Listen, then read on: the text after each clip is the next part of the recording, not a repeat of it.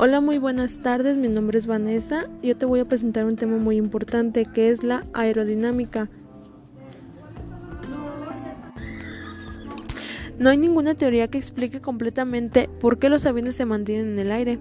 Anderson, conservador de la sección de aerodinámica del Museo Nacional del Aire en Estados Unidos, dijo que en realidad no existe un consenso sobre qué genera la fuerza aerodinámica que conocemos.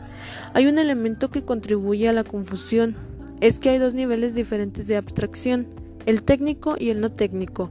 El primer nivel conforma una teoría estrictamente matemática, un dominio en donde los análisis se basan en ecuaciones, símbolos, simulaciones por ordenador y números. El objetivo de esta descripción técnica es realizar predicciones precisas y obtener resultados que les sean útiles a los ingenieros aeronáuticos que se dedican al complejo problema de diseñar aeronaves. Existe un segundo nivel de análisis, el no técnico, que pretende proporcionar una explicación física y cualitativa de la sustentación.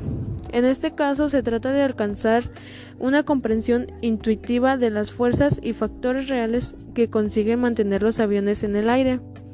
Este enfoque no recurre a números y ecuaciones, sino a conceptos y principios que les resultan familiares e inteligibles a los especialistas y a los no especialistas. Dispone de dos teorías alternativas para explicar la sustentación. Cada uno de los partidarios de ellos defienden sus puntos de vista ya sea en libros o internet. El problema de esto es que las dos teorías son correctas, pero ninguna da una explicación de la sustentación completa.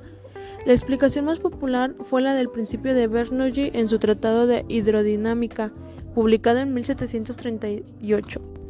Hablando de aerodinámica, estos aviones podrían ahorrar combustible volando en formación, como las aves, pero sabemos que no es así. Un avión en movimiento deja tras de sí una estela de aire perturbado, como resultado de los vórtices que generan sus alas. Estos remolinos que contienen giran hacia afuera conforme se separa y crean una corriente de aire ascendente alrededor de la estela, la cual puede brindar rastro para el segundo avión ligeramente desplazado hacia el centro de la estela.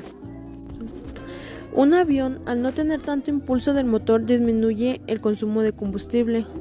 Un segundo avión dirigido hacia el centro de la estela, los remolinos del otro lo deslizarán hacia abajo en vez de elevarlo y tendría que volar pasando los 55 kilómetros de separación. Esto equivale en el espacio aéreo oceánico a tan solo 3. Les voy a dar un ejemplo. Dos aviones sobrevolaron a 3 kilómetros cerca del otro sobre el Océano Atlántico al oeste de Francia. Así se demuestra que es posible estabilizar la aeronave en la corriente ascendente en el centro de la estela, solo usando piloto automático y el ahorro de combustible. Los aviones implicados deben coordinarse de manera muy precisa desde que están en tierra, a fin de evitar accidentes y turbulencias excesivas.